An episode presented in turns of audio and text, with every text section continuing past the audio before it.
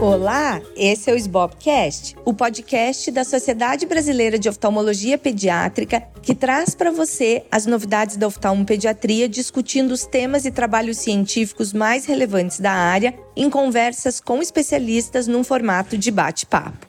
Eu sou a Luísa Hopker, atual presidente da SBOP, e hoje eu vou ouvir o que a Cristiane Rolim, a Érica Mota e a Júlia Rosseto, que são atuais membros da diretoria da SBOP, acharam do congresso da Apples que aconteceu em Nova York na semana passada.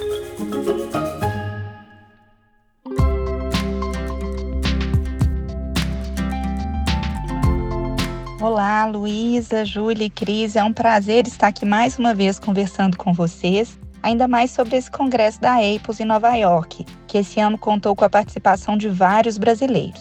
Para mim, uma das coisas mais importantes do congresso são os encontros sejam eles entre amigos ou mesmo com mentores e referências mundiais. Esses encontros, sejam eles quais forem, eles podem ser transformadores. E isso é o que mais me toca em congressos como esse. E eu vou resumir para vocês aqui alguns pontos de uma única apresentação sobre mudança dos tempos e que me colocou para refletir sobre a forma como a gente encara essas transformações foi a Helveston Lecture, e o título foi How Research is Evolving the 21st Century Practice of Pediatric Ophthalmology. E ele começa, assim, eu achei muito interessante, porque ele começa assim, por que, que a pesquisa deve ser importante para médico? E a primeira coisa que ele coloca como sentença lá é 50% do que você aprende na faculdade de medicina vai ficar obsoleto durante a sua carreira. Então, para ser o melhor médico ao longo da sua carreira, você precisa aprender a aprender. E essa descoberta do conhecimento, ela se dá através da pesquisa, que na verdade vai caminhando paralelo ali às, às nossas reais necessidades, né? E aí entra um outro ponto crucial. Qual o papel da tecnologia nesse processo? E outros questionamentos começam a ser levantados, como será que isso vai tirar meu emprego? E eu fico me perguntando mesmo que, assim, talvez o nosso papel como médico no futuro não vai ser tanto diagnóstico, vai ser, para mim, né? Principalmente o manejo da doença, né? E nesse manejo, o impacto da conexão humana, ele é fundamental.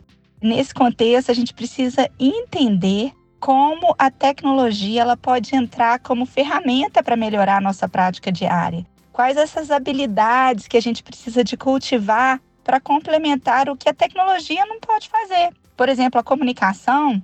Então ele fala aí de possíveis cenários de futuro, né, na oftalmopediatria, e um deles, ele começa a colocar a disparidade na saúde pública, e a realidade dele é dos Estados Unidos. E ele coloca lá, ele, ele cita várias estatísticas, concluindo elas é, não tem oftalmopediatra para todos nos Estados Unidos.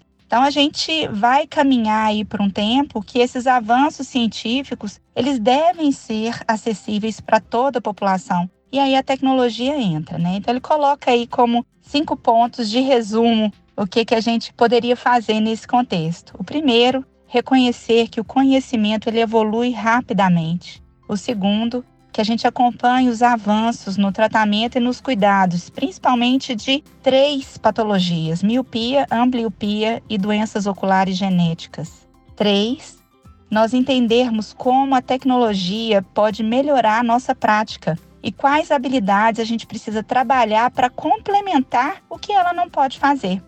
4. Promover diversidade no campo da oftalmologia pediátrica. E 5 aceitar que existe inovação de alta tecnologia em oftalmologia pediátrica. Então, pessoal, é isso. Eu tive a oportunidade de mais uma vez reforçar que o que é difícil na nossa prática é também desafiador para todo mundo. E no último dia, né, de casos desafiadores, eu vi vários casos semelhantes a alguns dos meus que me tiram sono. Então, assim, a gente vai seguindo, buscando melhor. Né? Eu espero encontrar com vocês no nosso webinar e na próxima Apples, quem sabe. Um abraço.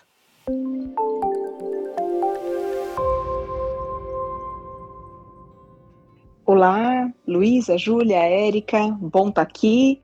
Foi ótimo o nosso encontro no congresso da EPOS em Nova York e eu concordo com a Érica, eu acho que o melhor é, desses encontros é o contato com as pessoas, né, com os mestres, com as pessoas que estudam cada área em si. Então, o que eu gosto mais, sem dúvida nenhuma, é essa interação nos posters, que é a pesquisa antes de ser publicada e com a possibilidade de conversar com o autor e muitas vezes com os chefes de serviço onde foi desenvolvido. E na minha, na minha área, que é glaucoma pediátrico, é, esse ano a gente teve a oportunidade de ouvir várias palestras, teve muita informação relacionada ao glaucoma, e isso provavelmente se deve a um, a um incremento na propedêutica, que também vem aumentando e vem, a gente tem visto mais produções científicas nessa linha e vimos algumas coisas bem interessantes que eu não vou dar spoiler, a gente vai assistir lá no nosso webinar, tá bom? Não percam, então a gente se encontra lá. Um abração.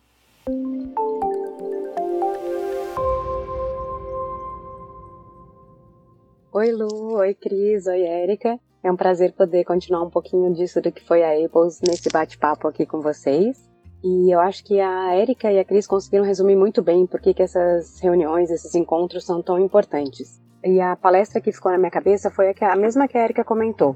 Ela foi dada pelo Michael Chang, que é atual diretor do National Eye Institute. E eu acho que uma das razões pelas quais ela me marcou não é, é só pelo assunto, mas por ter uma palestra mais reflexiva dentro de um congresso de tantos dados, números e repetições de, de outros estudos. Eu acho que é muito importante a gente ter momentos para refletir e pegar a experiência de pessoas que estão em outros campos para realmente sentir que a gente faz parte desse todo e que as nossas aflições e as nossas nossos questionamentos não são só nossos.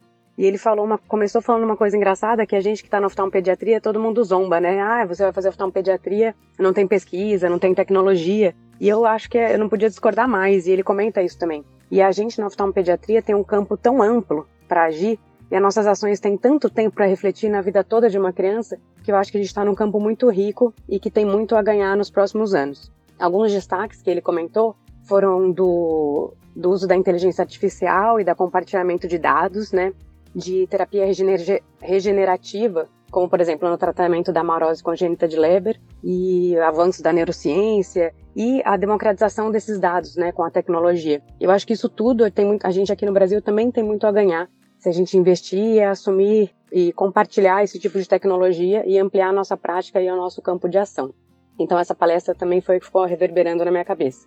Outra coisa que eu achei muito interessante foi que a gente teve a oportunidade de participar de um White Lab, um White Lab não, né, um Dry Lab de técnica operatória num modelo 3D de olho. E esse modelo, ele mimetiza muito bem a conjuntiva e o músculo, então é possível praticar qualquer tipo de técnica nele.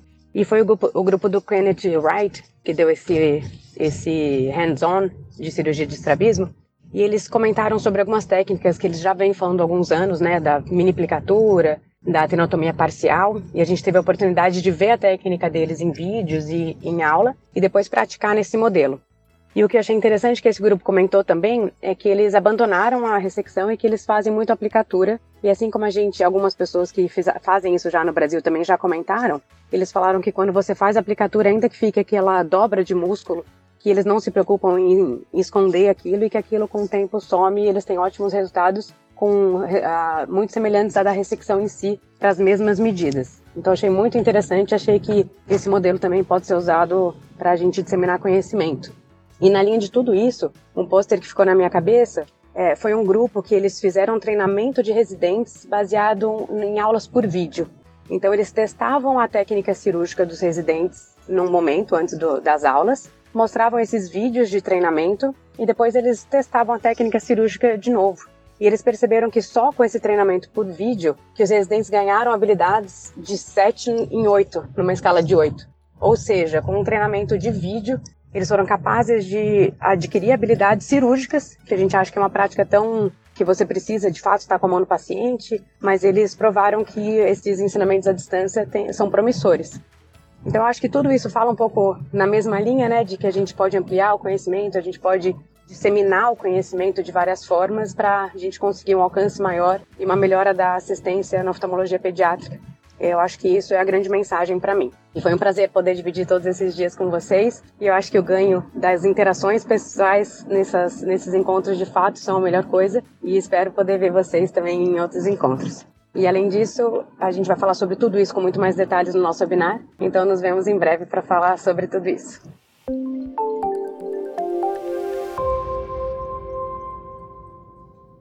Excelente, adorei ouvir esse resumo que vocês fizeram do que vocês gostaram mais. E eu concordo completamente com todas as observações e gostei das mesmas coisas que vocês. E eu gostaria de complementar apenas com a Kostenbader Lecture, que é uma aula magna que acontece no primeiro dia da Apples. E esse ano quem apresentou essa aula foi o Dr. Scott Lambert, que é uma das pessoas que está presente desde o início do IAT, que é o Infant Aphakia Treatment Study, um estudo multicêntrico grande que começou lá desde 2001 sobre os resultados de cirurgia em catarata congênita unilateral. Então, lembrando que isso é uma doença rara e para você fazer um estudo que você possa avaliar vários desfechos, você precisa que ele seja multicêntrico, que foi isso que eles fizeram.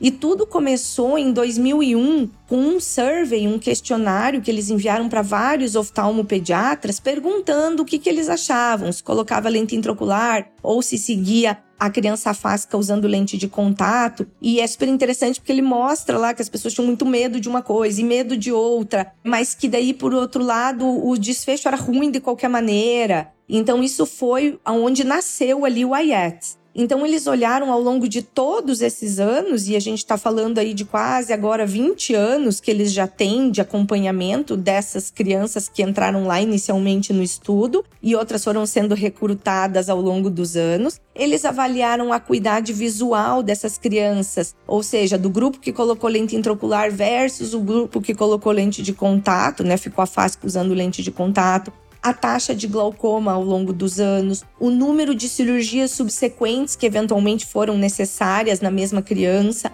a evolução do comprimento axial dos olhos, a porcentagem de pacientes que desenvolveram estrabismo, que é super alta, então, isso é super interessante da gente ver, porque a gente tem agora um trabalho robusto para a gente poder informar os nossos pacientes e também para poder ajudar a gente a tomar a melhor conduta quando está perante um paciente com catarata congênita unilateral.